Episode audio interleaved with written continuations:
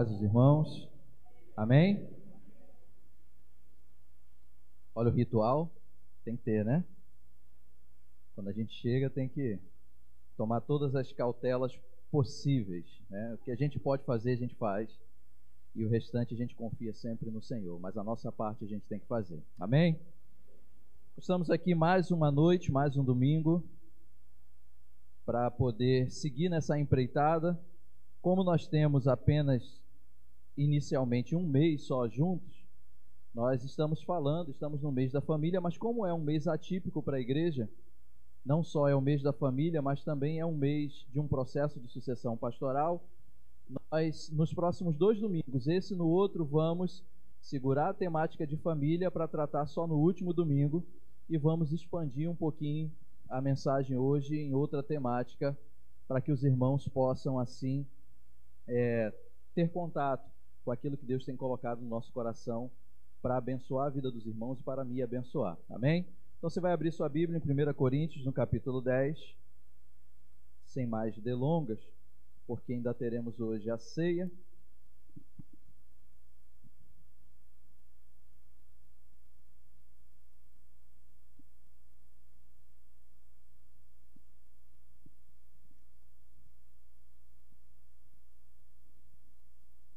Primeira Coríntios, capítulo 10, vamos ler do verso de número 1 até o verso de número 13.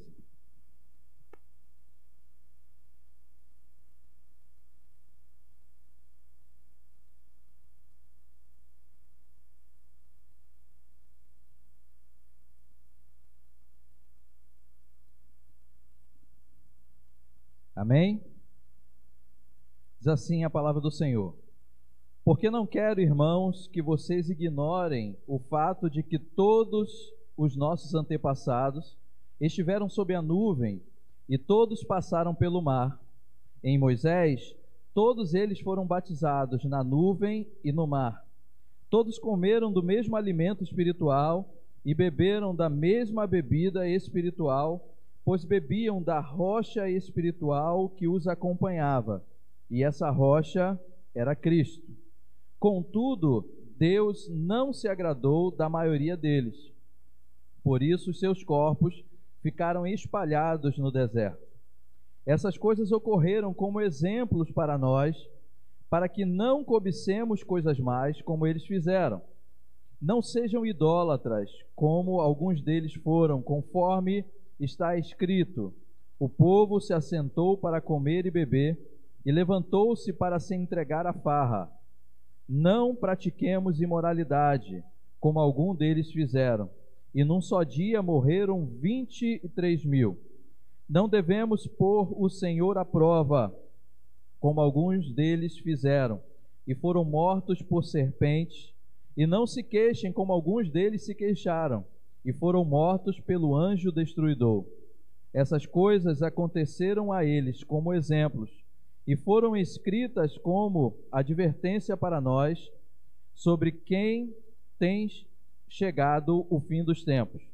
Assim, aquele que julga estar firme, cuide-se para que não caia. Não sobreveio a vocês tentação que não fosse comum aos homens. E Deus é fiel.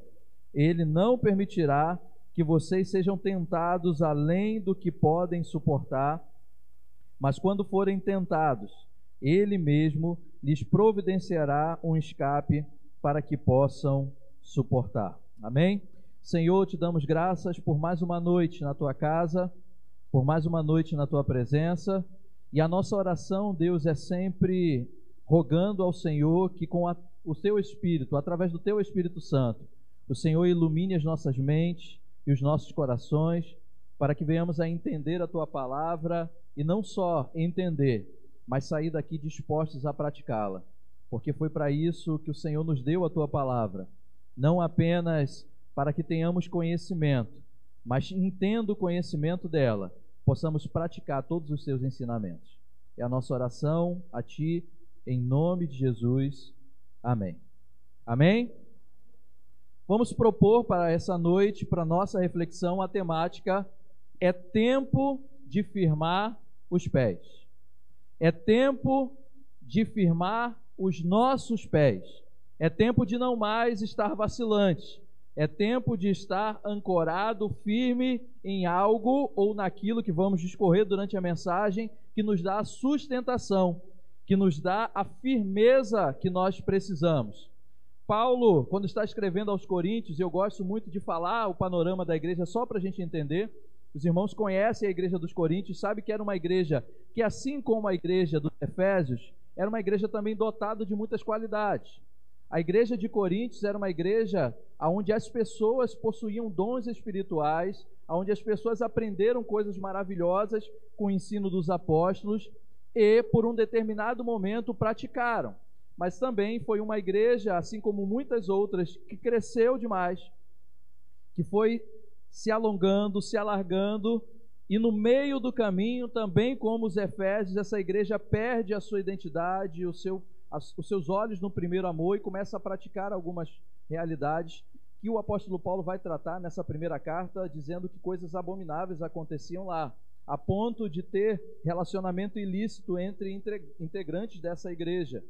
Relacionamentos adúlteros, relacionamentos de imoralidade, a ponto de, no exercício dos dons, a igreja se perder no seu egoísmo e na sua vaidade, a ponto de usar os dons espirituais para a autopromoção. Muito diferente do que acontece hoje, não é isso? Não, muito semelhante. Há muitos que recebem dádiva de Deus, dom de Deus. E segundo o texto de Coríntios, leia a carta, a primeira carta do apóstolo Paulo aos Coríntios, principalmente capítulo 10, 11, 12, 13, até o capítulo 15.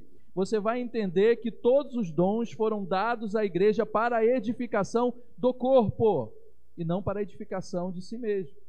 Ainda aqueles dons que são considerados dons que edificam o próprio possuidor do dom, na verdade servem para edificar a igreja. Porque uma pessoa edificada em Cristo edifica toda a igreja. Quem dera se todos nós estivéssemos edificados em Cristo, porque a igreja toda estaria edificada em Cristo. Talvez não necessitaria da gente estar falando sobre isso agora, mas hoje essa palavra vem para nós como uma advertência, porque assim como os coríntios, nós também estamos vivendo, e o apóstolo Paulo vai dizer lá no versículo 11, vou lá, lá no final primeiro ele vai dizer que essas coisas foram escritas para advertência para nós sobre quem tem chegado o fim dos tempos. A igreja de Coríntios já tinha o um ensinamento de que era chegado o fim dos tempos. E olha que nós estamos falando dos primeiros séculos. Por que isso? Porque, na verdade, a partir do momento em que Jesus ressuscitou e subiu aos céus, nós, como humanidade, estamos vivendo os últimos dias e o fim dos tempos que antecedem a segunda vinda, a vinda do Senhor Jesus. Desde lá, da igreja, das igrejas primitivas ou da igreja primitiva, até hoje nós vivemos eventos dos fins dos tempos. E você quer uma prova disso? É só você olhar a carta que o apóstolo Paulo escreveu aos Timóteos. Vamos ler? A segunda carta de Paulo a Timóteo, no capítulo 3.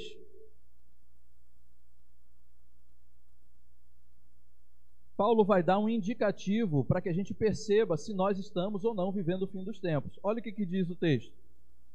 A partir do versículo 1, lá em 2 Timóteo capítulo 3. Saiba disso. Nos últimos dias sobrevirão tempos terríveis.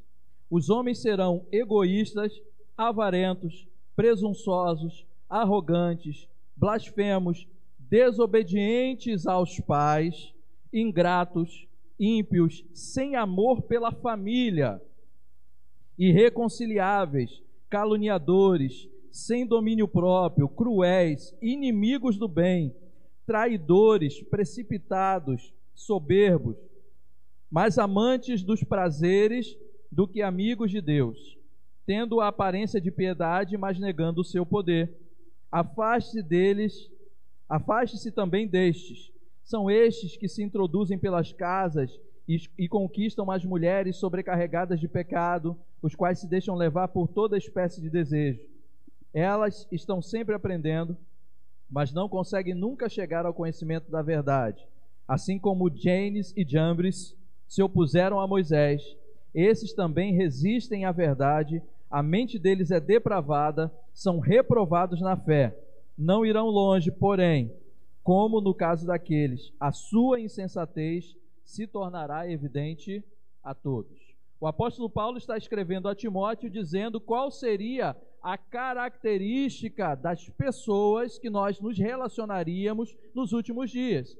Por acaso, por acaso, você consegue identificar essa palavra nesses tempos? Será que nós não temos homens egoístas? Homens são seres humanos, egoístas, avarentos, presunçosos, arrogantes, blasfemos, caluniadores, desobedientes, vou falar de família, para dizer que não falei de família, desobediente aos pais. Tem uma parte que fala sem amor pela família. Ora, abri o parêntese para falar, não existe um tempo aonde as pessoas estão tirando ou tentando tirar o amor pela família como que nós estamos vivendo, desconstruindo o relacionamento familiar que Deus instituiu para criar um relacionamento segundo os homens, aonde o conceito de família é muito diferente daquilo que a palavra de Deus diz. Esses homens são sem amor pela família. Afinal de contas, se você destrói a família da forma com que Deus instituiu, você começa a diminuir o número de pessoas que têm esse conceito de família de Deus e mais na frente o caos está instalado e a humanidade tende até a se extinguir, porque a família não existe mais. Eu não conheço e sei que não vou conhecer alguém que não tenha sido gerado de um pai e de uma mãe. Ainda que se tenha todas as tecnologias do mundo, hoje de inseminação artificial, de fecundação in vitro, não importa, todos precisam do homem e da mulher para poder ser gerado. Então, essa, esse cenário que o apóstolo Paulo diz a Timóteo é o cenário dos fins dos, dos tempos, que ele também orienta aos coríntios, dizendo: olha, isso tudo sobrevém sobre vocês que estão vivendo o fim dos tempos. Nós estamos vivendo o fim dos tempos. A nossa ideia, às vezes, é um pouco embaçada porque temos aquela concepção de que fim dos tempos está ligado a dias, meses e anos. Quando será? temos essa pergunta: quando será que Jesus vai voltar? Eu tenho uma segurança, fico tranquilo com isso, porque o Senhor Jesus disse: o dia e a hora ninguém sabe. Ninguém sabe, e não é para saber mesmo. Não é para saber. E o Senhor Jesus, ele, ele conta, ele, ele fala isso através de parábolas, dizendo: Olha, se você soubesse que o ladrão ia entrar na tua casa essa noite, o que, que você faria? prepararia, mas você só prepararia naquela noite. Você só se prepararia para a invasão exatamente no dia em que o ladrão vai entrar. E não é assim que Deus quer que os crentes, os discípulos deles, viva. Deus não quer que a gente viva sempre na corda bamba, esperando, não, será que é hoje? Você conhece alguém que vive assim? Não, mais tarde eu vou para Jesus, mais tarde eu me conserto. Não, ainda tenho mais um pouquinho de vida. Quem te garante quem te garante? Hoje me entristeci bastante com, a, com o falecimento do Bruno Covas, independente da questão política, porque ele nasceu praticamente quase no mesmo ano que eu nasci. Ele nasceu em 80, eu nasci em 81. Estávamos próximos em idade. Quem garante? Em 2019 o homem estava lá forte, saudável, com o rosto bem bem rechonchudo. Em 2021 olhava para o semblante dele e você falava: Meu Deus, tem de misericórdia. O homem estava definhando, caminhando para a morte. Quem pode garantir qual é o seu tempo de vida? Tem muita gente que vive nessa incerteza. Olha, eu estou aqui, deixa eu ficar aqui bem na pontinha, que eu sei que dá nervoso, né? Quando chega aqui na pontinha, dá nervoso. Vou ficar aqui bem na pontinha. Tem crente que vive assim o tempo inteiro pensando, não, os últimos dias não vai ser agora, não, tem muita coisa para acontecer. Quem é que sabe qual é o dia em que o céu vai se abrir, a trombeta vai tocar e o Senhor vai voltar com grande glória, como diz as Escrituras? Todo olho verá, toda língua vai confessar que Ele é o Senhor, mas quem te garante que não vai ser hoje? Nós não podemos postergar a decisão que é para ser tomada hoje. Se você precisa consertar algo na sua vida, e eu não sei porque eu estou falando isso, mas tem um motivo, você precisa consertar hoje, porque amanhã você não sabe o que vai acontecer. Talvez amanhã você não tenha mais a oportunidade. O Espírito do Senhor tem dito: é hoje para você consertar. É hoje. E nós estamos vivendo esse fim dos tempos. Isso não está ligado à contagem de dias, meses e anos, e sim aquilo que nós estamos caminhando como humanidade. É óbvio que o controle de tudo é de Deus. A gente precisa entender isso. Quem controla o tempo, os dias, as horas, os minutos, os eventos, é tudo é Deus.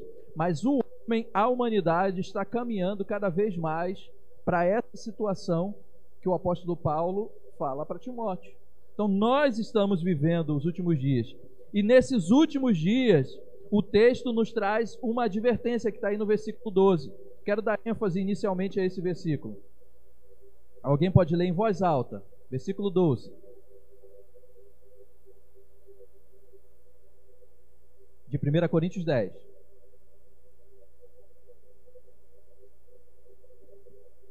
Ei, olha a advertência. Aquele que pensa está firme, cuide para que não caia. O texto traz uma advertência para que estejamos em constante vigilância. Na quarta-feira estávamos falando sobre o Salmo 73, aonde o salmista Asaf, ele diz: "Quanto a mim, meus pés quase tropeçaram. Meus pés quase saíram da firmeza. Meus pés quase se desviaram." O salmista Asaf, que conhecia a palavra, disse que teve um momento em que ele vacilou. Em um momento que ele quase tropeçou, ele quase caiu. O apóstolo Paulo está dizendo aos coríntios: Olha, você está de pé? Vigie, vigie, porque aquele que está de pé não pode relaxar. Cuide para que você não caia. E vimos também na quarta-feira que a firmeza dos nossos pés só pode vir através da palavra de Deus. Se não me engano, lemos, foi Salmo 37, versículo 30 e versículo 31. Foi o Tiago que leu, né, Tiago? Então lê de novo aí pra gente. Salmo 37, 30 e 31.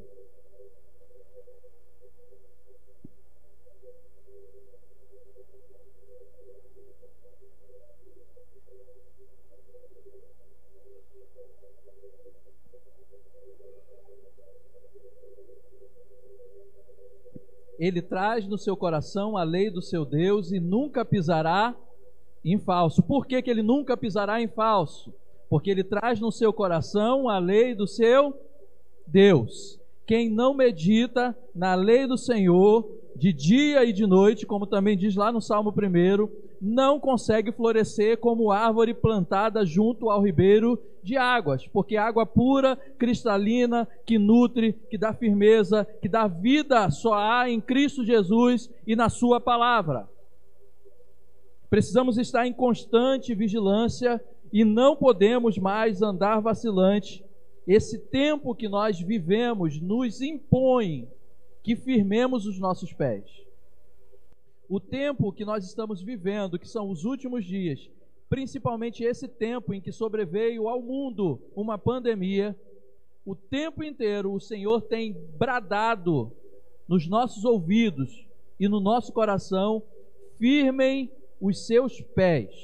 E para firmar os nossos pés só pode ser na palavra de Deus. Não tem outro lugar para firmar a não ser em Cristo que é o Logos, que é a palavra. No princípio era o Verbo, que é a palavra, o Logos, e o Verbo estava com Deus, e o Verbo.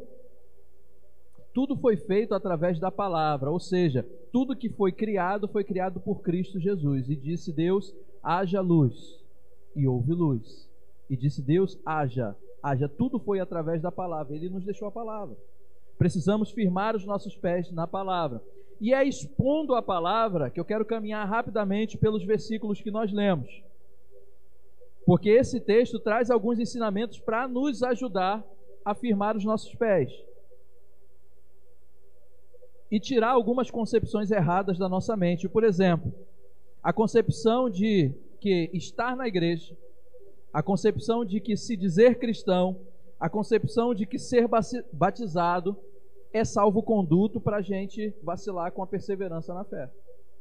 Estar na igreja, ser batizado, se dizer cristão, não é salvo-conduto para você vacilar na perseverança da sua fé.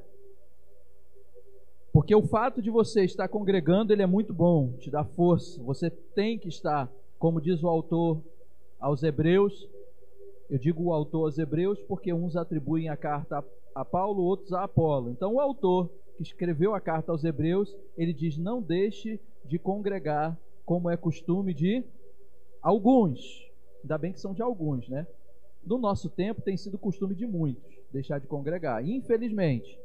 Mas eu vou levar em consideração o texto e nós vamos dizer, como é costume de alguns deixar de congregar. O fato de congregar, o fato de se dizer cristão, o fato de ser batizado, não nos habilita a relaxar com a perseverança da nossa fé. Porque todos os dias nós estamos sendo cobrados pelas situações do dia a dia sobre nossa fé. Todos os dias nós, nós estamos sendo desafiados a mostrar a nossa fé. Dá uma olhada aí, versículo 1 até o versículo 5 diz: Olha, eu não quero, meus irmãos, que vocês ignorem o fato de que todos os nossos antepassados estiveram sobre a nuvem e todos passaram pelo mar.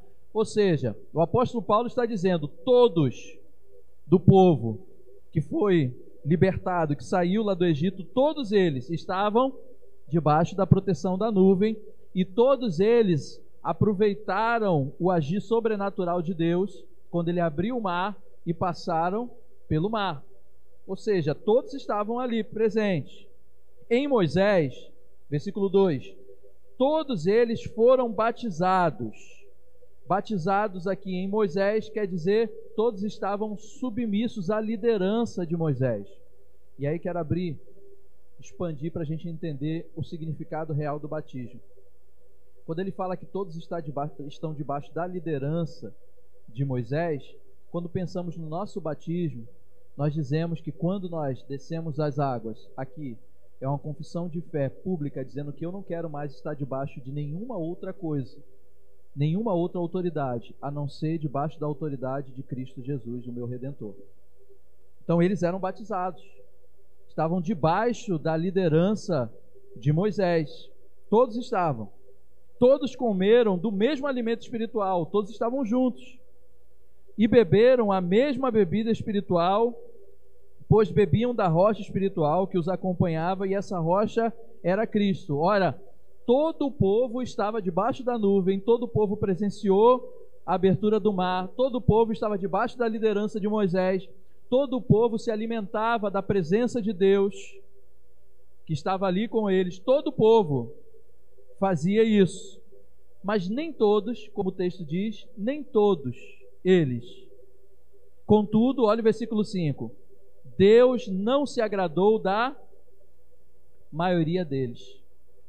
Mesmo estando debaixo da mesma condução, direção, condições que todos os outros tinham, muito deles não devotaram a sua vida à fé não perseveraram na fé e por isso murmuraram. Muitos esqueceram, mesmo estando debaixo da nuvem, mesmo vendo milagres acontecer, esqueceram da fé do libertador, daquele que tirou da escravidão do Egito e levou eles, estava levando eles para o cumprimento da promessa. Muitos, e aí você conhece muito bem a história, muitos olharam para trás e disseram: Ah, se eu tivesse lá no Egito. Ah, se eu comesse os melões. Ah, se eu tivesse lá. Ué, mas não era um povo que estava sendo escravizado? Era um povo escravizado que queria voltar para a escravidão? Nós estamos vivendo isso na nossa realidade. Tem muitos crentes que estão deixando de perseverar na fé, estão querendo voltar para a escravidão da vida longe de Cristo. Porque quando não conhecíamos a Cristo Jesus, aí sim nós éramos escravos. escravos de algo que nos leva à morte, que é o pecado. Estudamos hoje de manhã.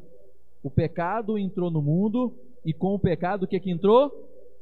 A morte. E a morte que entrou com o pecado não foi só a morte física, mas a morte eterna, que é o afastamento completo total por toda a eternidade de Deus. Eu não consigo pensar nessa possibilidade. Eu, como alguém que conheço as Escrituras, não consigo imaginar a minha vida longe do Senhor nessa terra, imagine eternamente. Por isso, persevero na minha fé. Por isso, nós devemos perseverar na nossa fé. Aqui todos tiveram as mesmas condições, estavam, vou parafrasear, trazer para cá, estavam na igreja, bebendo e ouvindo a mesma mensagem, cantando os mesmos louvores, foram batizados no mesmo batistério, mas muitos deles não perseveraram na fé e os seus corpos ficaram espalhados pelo deserto porque murmuraram e não creram na promessa de Deus. Eu não sei como é que você está encarando a sua vida, mas eu sei que tem muita gente que já parou de perseverar na fé e corre o sério risco de ficar com seus corpos estirados pelo deserto, porque esqueceu daquele que prometeu, se esqueceu da promessa que foi feita. Se o Senhor prometeu, ele vai te levar até lá. Essa situação, ela é passageira, mas a promessa do Senhor para a tua vida é eterna. Amém? E eu não estou falando de promessa de dinheiro, de carro do ano, de emprego bom. Não pense que eu estou falando disso, não embora essas coisas acompanhem aqueles que ouvem. Lembra lá o texto de Deuteronômio? Se atentamente vocês ouvirem a Deus e obedecerem os seus mandamentos, o Senhor exaltará vocês nessa terra. E aí eu lembro da música do Nando Azevedo, que eu gosto de cantar. Se atentamente ouvir a Deus e os mandamentos seus, obedecer o Senhor teu Deus te exaltará sobre todas as nações. Onde eu passar, eu não correrei atrás de bênçãos. Sei que elas vão me alcançar. E onde eu colocar a planta dos meus pés, sei que a tua bênção chegará. Bendito serei na terra Bendito serei quando eu profetizar, sei que a minha voz será a voz de Deus. Bendito serei no campo, bendito serei por onde eu passar, aonde eu tocar, abençoado será quando eu obedecer a sua voz a obediência à palavra de Deus já nos dá prosperidade. Mas eu não estou falando da prosperidade financeira, da promessa do carro, da promessa da casa. O que eu estou falando é de uma promessa muito mais excelente, quando o Senhor Jesus disse que nós estaríamos com Ele eternamente, num lugar aonde não haverá mais a dor da perda. É triste ver um filho beijando o pai no caixão, é triste. Lá no céu não haverá mais esse sofrimento. É essa promessa que eu persigo. É essa promessa que me mantém de pé, porque se eu olhar para as circunstâncias da terra, eu fico por aqui com meu corpo espalhado no chão. Porque tudo que acontece aqui nos fins dos tempos me leva à derrota. Mas quando eu olho para o meu redentor, para a vitória que ele teve na cruz do Calvário, eu me animo, persevero na minha fé e continuo a caminhada. E é isso que o Senhor tem nos chamado a perseverar. Não pense que o fato de estar presente na igreja, ativo na igreja, te garante isso. O que te garante isso é perseverança na fé. Todo aquele que perseverar até o fim será. Então, por que você está querendo esmorecer? Porque você deixou a sua fé de lado. Recupere isso hoje, em nome de Jesus. Amém? Outra realidade que o texto nos ensina, nos versículos 6 a 8, é que a falta de firmeza e de perseverança nos leva à idolatria e a uma vida de pecado.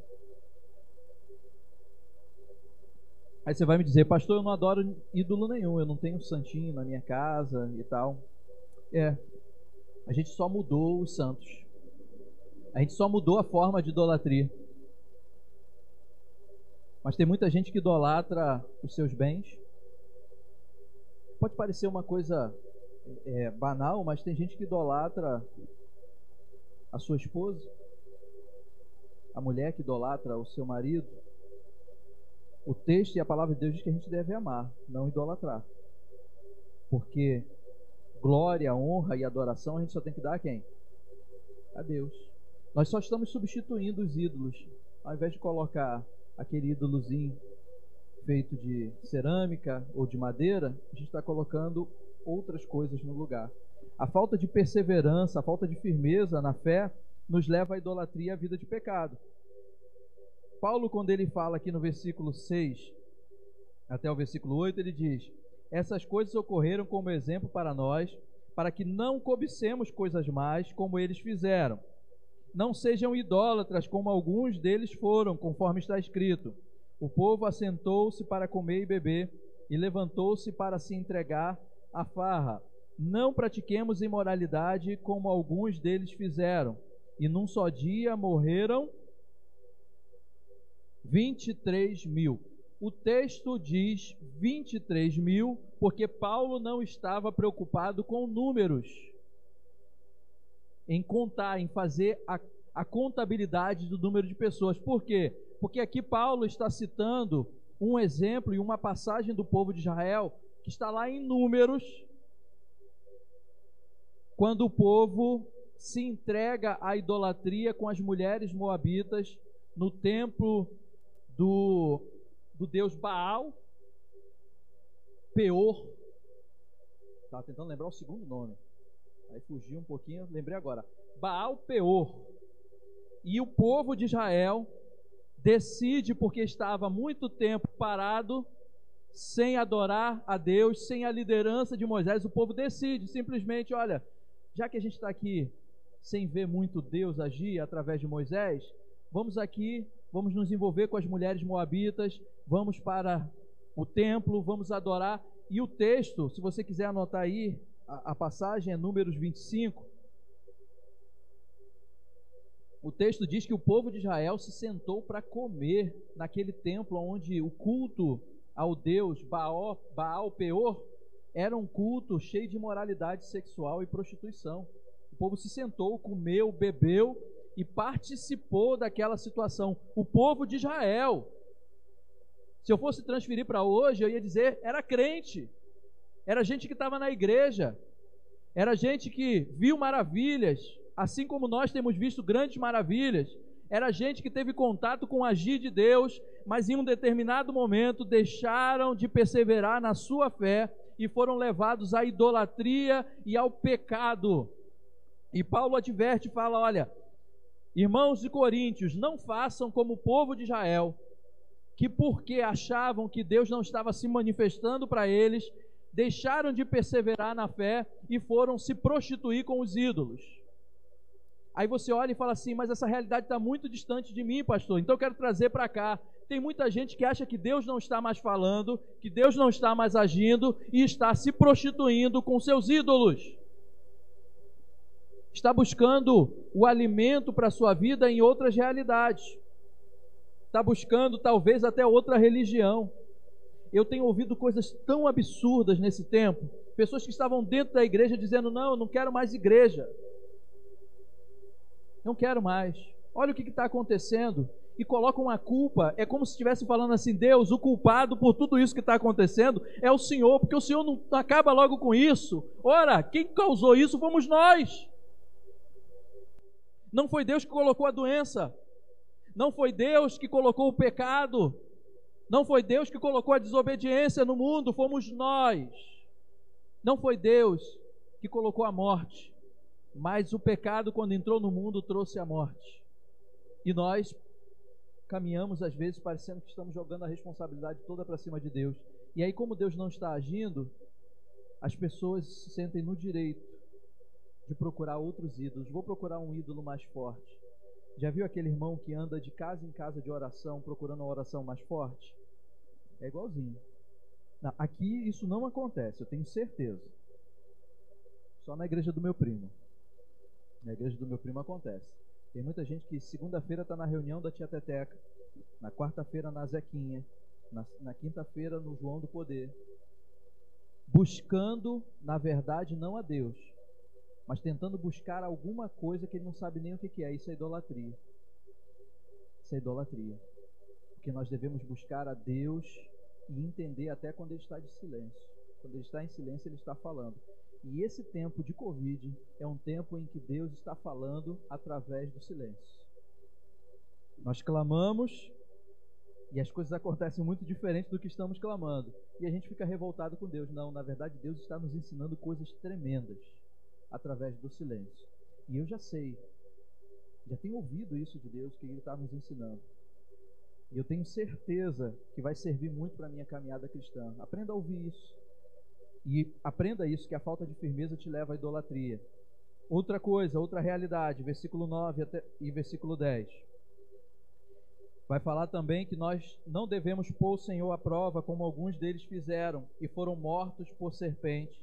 E não se queixem, como alguns deles se queixaram, e foram mortos pelo anjo destruidor. Mais uma vez, Paulo, usando de todo o seu conhecimento da história do povo de Israel, para falar lá dos episódios de Números capítulo 16, bem no início, quando tem a rebelião de Corá ou Coré, que o povo se rebela contra a liderança de Moisés e Arão.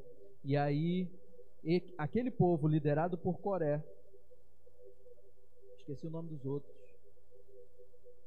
Abiat, Abiatã, alguma coisa assim, depois eu lembro. Mas você vai olhar lá, números 16 tem lá o nome de todos eles, mas Coré é o que encabeça, ou Corá.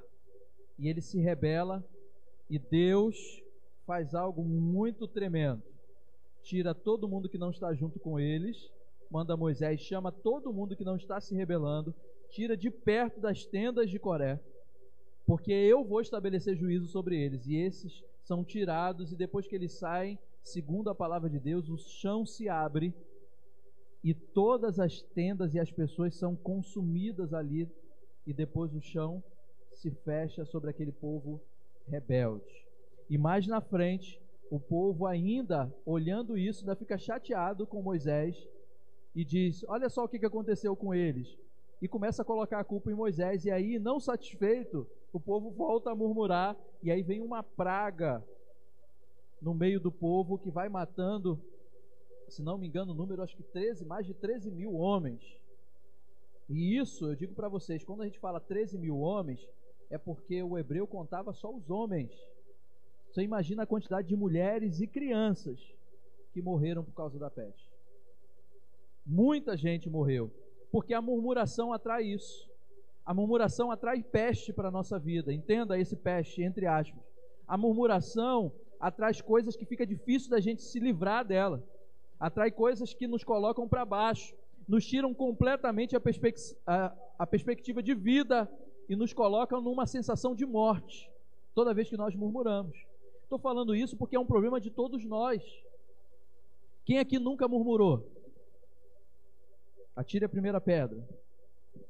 Vou dizer, digo eu, não Senhor. Se você disser que nunca murmurou, és mentiroso, já pecou. Digo eu, não Senhor, para depois me dizer qual foi o texto que o pastor leu. Eu que estou dizendo isso.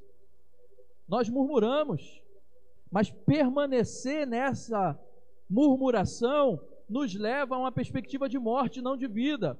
Porque a gente tem duas possibilidades. Ou a gente continua murmurando até morrer, ou a gente vê que está murmurando erradamente, se conserta, se reanima e começa a acreditar e a confiar. O que aconteceu com o povo de Israel e que Paulo está trazendo exemplo aos Coríntios é isso: olha, tomem cuidado, porque a murmuração tira a perspectiva de vida e coloca a sensação de morte. Tá ruim esse tempo? Lógico que tá. Você quer sair? Quer, quer voltar a fazer o que você fazia? Não, a gente ali não, não sabe se dá soco, se aperta a mão, se vai no cotovelo. Né? Aí acaba até a gente dando cotovelada nos outros, soco no lugar errado, né? Na hora de aí erra e tal. Isso não tá chato? Tá chato demais. Esse tempo é ruim? É ruim, mas eu não posso murmurar. Eu tenho que levantar minha cabeça e entender que há algo muito mais excelente que o Senhor vai nos mostrar ainda tudo parece muito nuviado ainda, com muita nuvem. Só que vai ter uma hora, nós vamos olhar para o céu, o sol vai brilhar e o Senhor vai dizer claramente, ó, foi por isso. Entenda isso. Entenda isso. Amém? Seguindo para a gente não se alongar mais. Versículo 11 e versículo 12 nós já lemos, eu quero trazer de volta, eu quero caminhar por todos os versículos. o texto diz que essas coisas aconteceram, ou seja, tudo que o apóstolo Paulo está relatando sobre o que aconteceu com o povo de Israel, aconteceu para nos deixar exemplo, para que aprendamos com o exemplo e mantenhamos a nossa fé. E aí eu quero fazer aqui uma defesa fervorosa da Bíblia.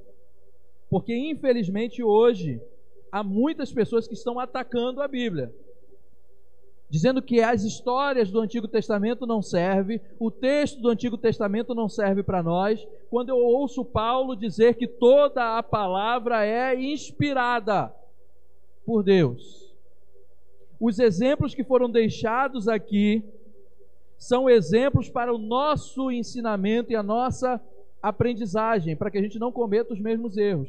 Se estivéssemos lendo bastante o Antigo Testamento, com toda a trajetória do povo de Israel, talvez cometeríamos menos erros. Porque o povo cometeu muito erro e nós estamos replicando, reproduzindo esses erros. E aí lembro do livro hoje que nós lemos na EBD, de Eclesiastes. Aí vamos chegar à conclusão de Salomão. Não há nada de novo. Debaixo do sol, é tudo a mesma coisa, vaidade de vaidade que parece que tudo se repete porque não aprendemos com os exemplos. Tudo que foi deixado por Deus nesse livro chamado Bíblia Sagrada, nas Escrituras, foi deixado para o nosso ensinamento, para que nós possamos olhar como exemplo e fazer diferente. Olhar para Davi e copiá-lo quando ele age bem, e olhar para Davi e rejeitar o pecado que ele cometeu ou os pecados que ele cometeu. É olhar os exemplos bíblicos e trazer para nós, para nossa realidade, sabendo que tudo isso foi deixado por Deus para o nosso ensinamento. Geração após geração, todas as gerações que vão surgindo vão aprendendo, assim como muitas gerações futuras vão aprender com a história da nossa caminhada. E aí eu quero trazer uma responsabilidade para você. Você sabia que as crianças dessa casa estão olhando para vocês? para saber como é que vai ser a vida deles como crentes daqui a alguns anos, lá na frente, eles não são os crentes do futuro, não, eles já são de agora. Mas eles estão olhando o exemplo de cada um de nós. É só olhar aqui. Não está tocando, aí vem uma criança, aí dança. A Pérola gosta né, de dançar aqui. Isso não é só aqui, é em tudo quanto é igreja. As crianças vêm porque elas estão olhando a forma com que nós adoramos, a forma com que nós servimos, a forma com que nós nos entregamos a Deus. Tudo que foi deixado, tanto do povo quanto da caminhada dos que nos antecederam, é para o nosso ensinamento, para o nosso exemplo. Amém? Versículo 13, para encerrar. Aí vem algo que é acalentador para nós, que nos levanta. Porque até agora nós vimos todas as situações difíceis. Nós temos que nos manter firmes firmar o nosso pé para poder passar por todas essas situações difíceis. Aí você fala, pastor, mas a tentação é grande. Muitas coisas nos tentam para tirar a gente do foco, e realmente isso acontece. O próprio Senhor Jesus, ele foi tirado da onde ele estava e foi levado ao deserto para ser, porque ali ele estava com a natureza humana, ele era plenamente homem. Então ele foi levado ao deserto para ser tentado, a identificação conosco. Nós somos tentados também. E aí o versículo 13, o apóstolo Paulo vai nos trazer uma palavra acalentadora. Não sobreveio a vocês tentação que não fosse comum aos homens. O que que Paulo está dizendo? Não vai ter sobre você nenhuma tentação sobrenatural. E aí vamos desconstruir aquela ideia de que, olha, essa tentação foi do diabo, foi difícil de resistir. Esquece, não dá o crédito que o diabo não tem. Toda tentação que, se, que vem sobre você é humana. São as suas, os seus maus desejos, os seus maus pensamentos que estão ali. É a briga que o apóstolo Paulo vai falar lá de Gálatas, do espírito, da carne contra o espírito, as coisas da carne cogitam contra a do espírito e fica essa, essa briga. Mas não vai sobrevir sobre nós. Isso é garantia da palavra de Deus. Nenhuma tentação que não seja comum aos homens. O que, que esse texto diz para nós? Não existe esse negócio de que eu não consigo vencer. Primeiro, porque a tentação é humana. Então você tem a capacidade de escolher ceder a ela ou não. Mas, pastor, eu posso estar fragilizado. Aí vem o que é mais acalentador ainda. E Deus é fiel. Não permitirá que vocês sejam tentados além do que possa suportar. Mas quando forem tentados, Ele mesmo lhes providenciará um escape para que possa suportar. Olha que maravilha. O texto já diz que a, a tentação é humana. Mas se por alguma, alguma causa, algum motivo, você estiver fragilizado, tenha a garantia de que Deus é fiel e Ele não vai deixar sobre, sobrevir sobre você nenhuma tentação maior do que você possa suportar. E Ele coloca na tua frente o escape. Só que a decisão é sua. Ou você entra pelo caminho do escape, ou você decide deliberadamente pecar. Não existe o pecado por acidente. Ah, não, eu pequei porque. Não, nós escolhemos. Se é garantia, é uma garantia acalentadora, mas é uma responsabilidade. É garantia de que nós vamos sempre ter, em meio às tentações, Deus ele é fiel para nos dar o um meio de escapar dela. E na nossa caminhada cristã é muito, muito óbvio e muito claro a gente enxergar isso.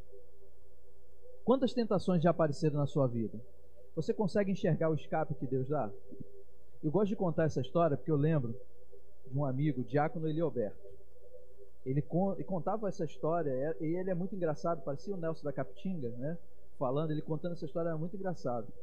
Falou que ele vinha um dia num ônibus sentado e ele, feinho, né? Sentado ali, disse que sentou uma mulher linda, maravilhosa do lado dele e começou a mexer na perna dele. E ele casado, ele olhou aquilo ali e ele ficava: O que está acontecendo? O que está acontecendo? Quando ele olhou para a mulher, ele viu que aquela mulher era muito bonita e com certeza a mente dele já começou a viajar na tentação humana, porque a tentação é humana. O que, que ele fez? O ônibus estava andando, do nada o motorista parou no ponto. Foi o escape de Deus, porque quando parou no ponto e abriu as portas, ele levantou, ele disse que ele empurrou a mulher, que a mulher caiu no meio do corredor e ele saiu no ponto que não era nem o dele. Mas o escape para ele naquele momento foi o ônibus ter parado fora do ponto e ter aberto as portas. Foi o escape para ele não ceder à tentação, porque ele sabia que havia uma fraqueza na humanidade dele e ele poderia ceder àquela tentação. Isso é um exemplo, mas o Senhor tem feito isso conosco o tempo inteiro. Vem a tentação e ele coloca na nossa frente uma forma de sair. Só que nós precisamos estar ligados, perseverando na fé, para não deixar isso acontecer.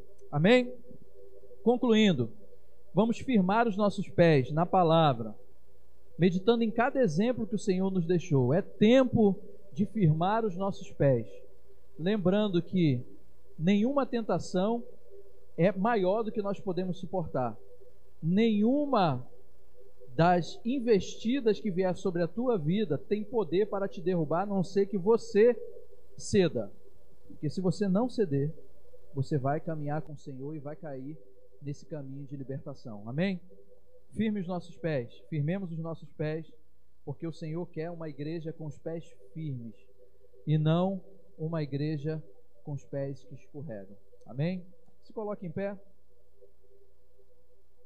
Nesse mesmo sentido, antes de passarmos para a ministração da ceia, eu já quero convidar os diáconos. Eu não sei se tem plantão ou se todos os diáconos vêm à frente. Queria convidar os diáconos para estar aqui à frente. Mas antes do momento da celebração da ceia, eu quero orar com você. E eu quero te dar a oportunidade. Se nessa hora você entende e você identificou que alguma coisa está faltando para você firmar os seus pés, eu quero que com toda segurança você venha aqui à frente, eu quero orar por você. Se você julga que está precisando nesse momento ser fortalecido pelo Senhor para continuar a caminhada, vem aqui à frente. Eu quero orar por você. É uma atitude de coragem, mas é algo que tem um valor gigantesco no mundo espiritual. Não o fato de vir aqui à frente, mas o, o fato de se predispor e dizer: Senhor, eu preciso. Eu preciso. Eu preciso do Senhor para firmar os meus pés. Eu preciso desse livramento sobrenatural, porque a tentação é humana, mas o livramento de Deus é sobrenatural. Eu preciso disso. Eu preciso voltar a ter a perseverança na fé que eu perdi. Há mais alguém que queira entregar esse desejo diante do Senhor? Vem aqui à frente, é só ficar afastadinho. Nós vamos orar. Se não há, eu vou pedir para você fechar os seus olhos e nós vamos orar a Deus. Senhor, nós glorificamos o teu nome e nessa hora rogamos ao Senhor pela vida dos meus irmãos que estão aqui à frente e que vieram diante do teu altar para dizer: Pai, precisamos do Senhor. Precisamos que o Senhor firme os nossos pés. Precisamos que o Senhor nos dê firmeza e perseverança na fé que nós temos em Ti. Precisamos da Tua mão poderosa e do poder do Teu Espírito Santo para nos manter em pé. Porque grande tem sido as tentações, mas, ó Deus, também sabemos que maior e sobrenatural é o livramento do Deus fiel que és Tu. Pai, em nome de Jesus, fortalece os pés, as mãos, a vida dos meus irmãos que vieram aqui à frente. Que em nome de Jesus, tudo aquilo que impedia a caminhada, ou, ó Deus, que faltava para uma caminhada firme com o Senhor, agora seja suprido na autoridade do Teu Espírito Santo. Pai, que essa igreja, a Igreja Batista Memorial na Posse, seja uma igreja fortalecida, com os pés firmes, solidificados na tua palavra, anunciando libertação para essa terra nesses últimos dias. É a nossa oração a ti que te fazemos em nome de Jesus. Amém. Amém.